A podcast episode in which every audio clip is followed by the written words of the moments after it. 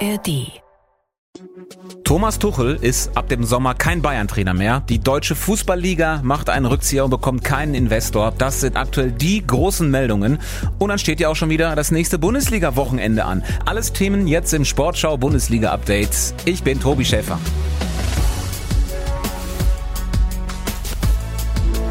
Herzlich willkommen zur frischen Ausgabe Bundesliga Update. Danke fürs Einschalten. Äh, es gibt viel zu besprechen und das mache ich heute mit Anne Hills. Hallo Hi. Anne, grüß dich. Äh, Lass uns doch direkt anfangen mit dem, was gestern die DFL bekannt gegeben hat. Äh, Von wegen ein Investor würde dem Spiel gut tun. Ähm, Es wird keine Vermarktungspartnerschaft mit einem Investor geben. Ähm, Man hat sich aufgrund der aktuellen Entwicklungen dazu entschieden, den Prozess nicht fortzuführen. Investor Schlusspanik sozusagen. So, das war's aber auch mit Wortspielen. Ähm, das heißt, alle, die in den vergangenen Wochen mit Tennisbällen geworfen haben oder anderweitig protestiert haben, haben ihren Willen bekommen, oder? Ich sehe das tatsächlich auch ein bisschen so und ich habe auch das Gefühl, dass das bei den Fans so ankommt, nach dem Motto, ey, unser Protest hat gewirkt, was ja an sich erstmal ein gutes Zeichen ist, dass man sagen kann, okay, die Fans haben eine Stimme, denen wird zugehört. Die Frage ist halt nur, ist jetzt der nächste Protest gegen den VAR? Wird der VAR dann abgeschafft?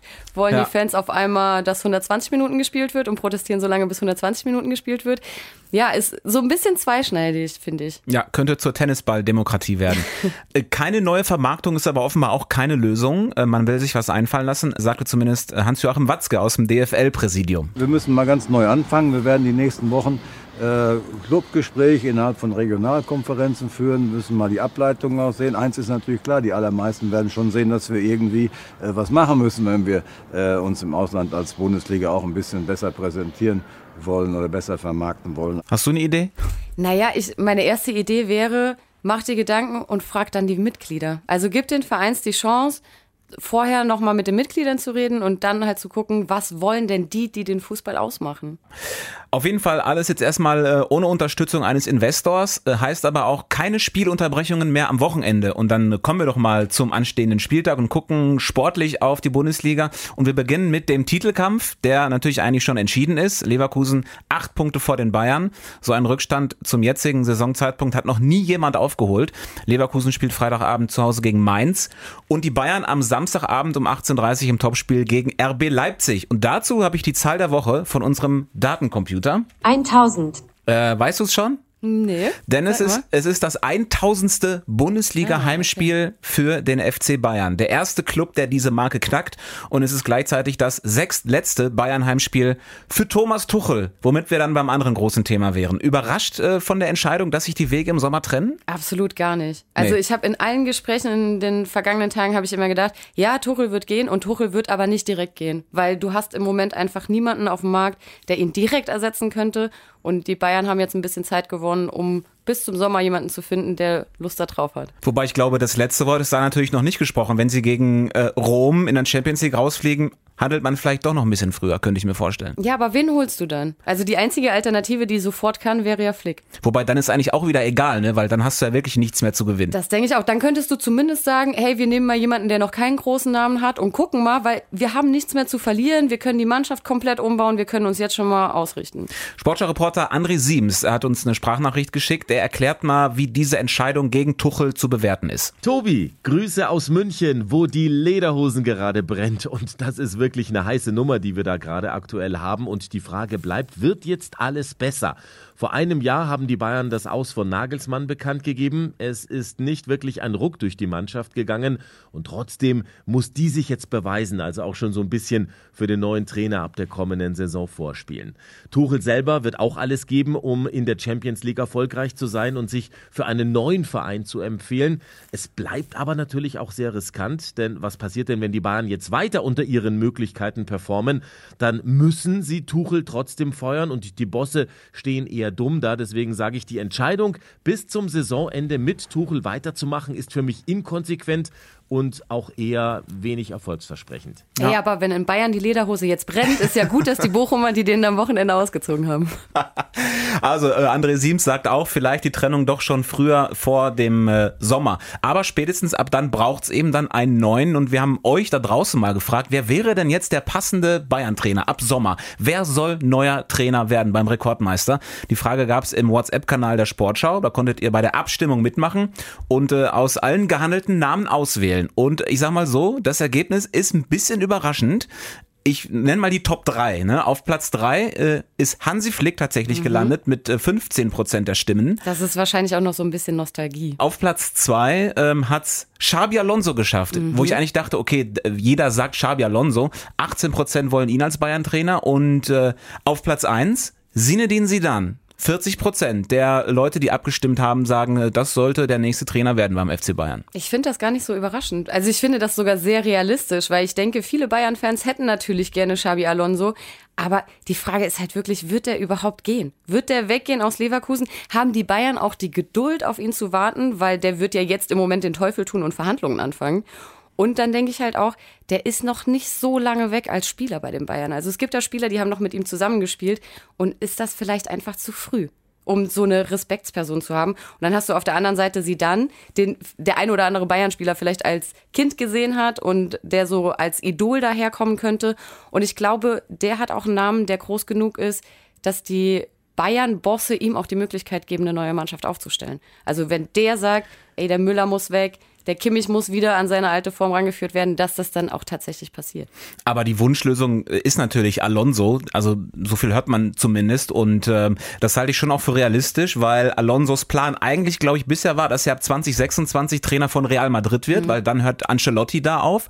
Und bis dahin ist ja noch ein bisschen Zeit, wobei ich es auch schöner finden würde, er spielt mit Leverkusen nochmal so ein Jahr Champions League, möglicherweise mit einer völlig anderen Mannschaft, weil die auseinandergekauft werden, aber ähm, ja, das wäre natürlich ein, ein einfacher Weg Weg für ihn jetzt zum FC Bayern zu gehen. Das werden interessante Wochen, weil die Bayern natürlich auch wissen, mit dem ähm, Bohren bei Alonso können sie bei Leverkusen jetzt ein bisschen Unruhe reinbringen. Klar, und das ist dann wieder diese typische Bayern-Taktik. Dieses bei uns läuft's nicht und deswegen versuchen wir jetzt erstmal die Konkurrenz so ein bisschen zu zerstören.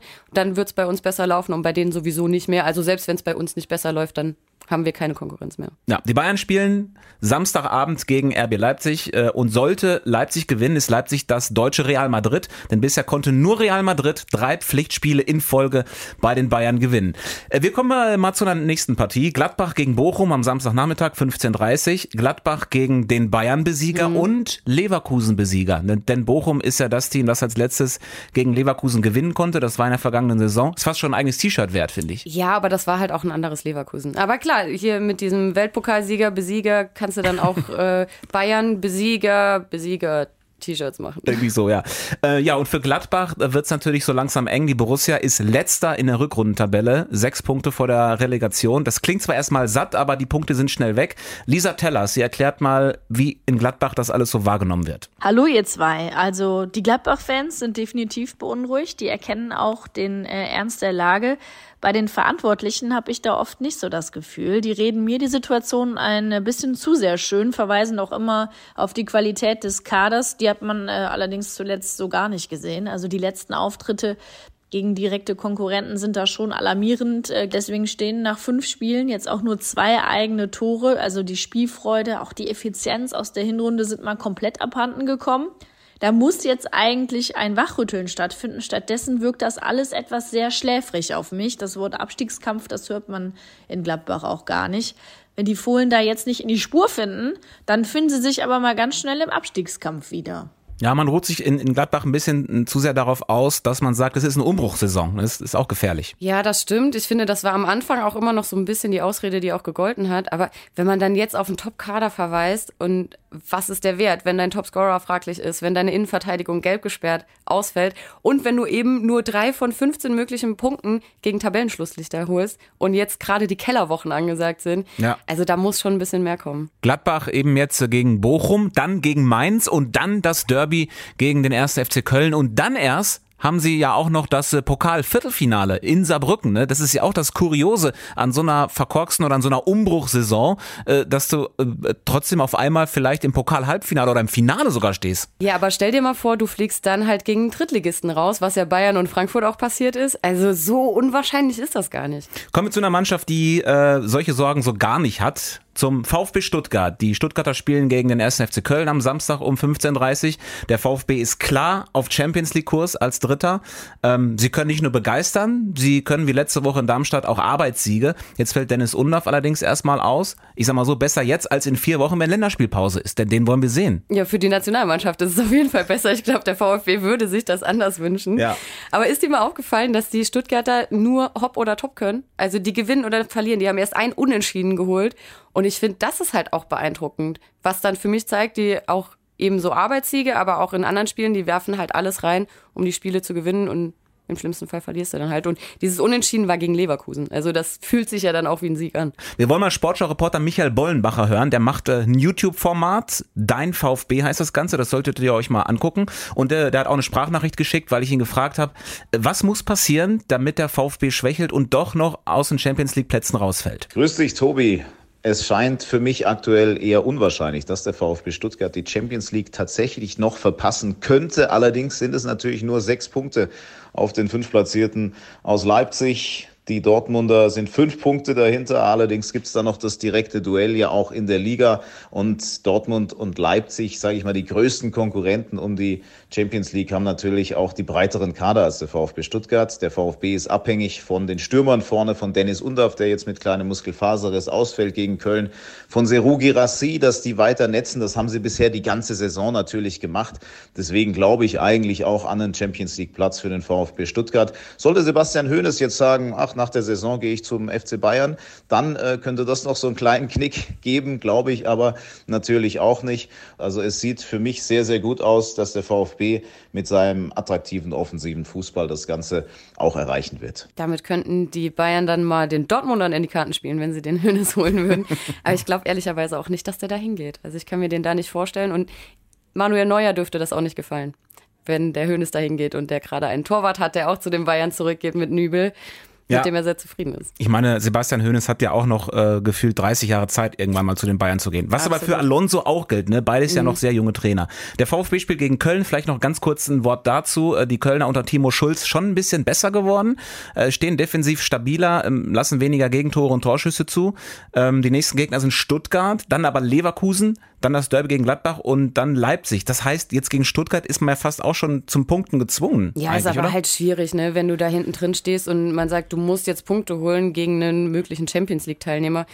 Ja, ich sehe das bei Köln so. Also das Einzige, was die vom Relegationsplatz runterholt, ist, wenn sie entweder auf den direkten Abstiegsplatz gehen oder im Derby gegen Gladbach gewinnen. Gladbach bis dahin schon ein bisschen runtergewandert ist und man da sich nochmal ein bisschen den Push holt für den Endspurt. Und damit sind wir eigentlich dann auch schon so gut wie am Ende angekommen. Was fehlt noch in dieser Ausgabe vom Bundesliga Update? Das Thesentrippel. Drei kurze Prognosen zum Wochenende und äh, Anne, du darfst natürlich anfangen. Ja, ich glaube, die äh, Bayern-Krise ist immer noch nicht vor vorbei. Die holen maximal einen Punkt gegen Leipzig, weil die Krise nicht am Trainer liegt, sondern an den Spielern. Da stimmt das Team nicht mehr, die mauern sich gegenseitig an.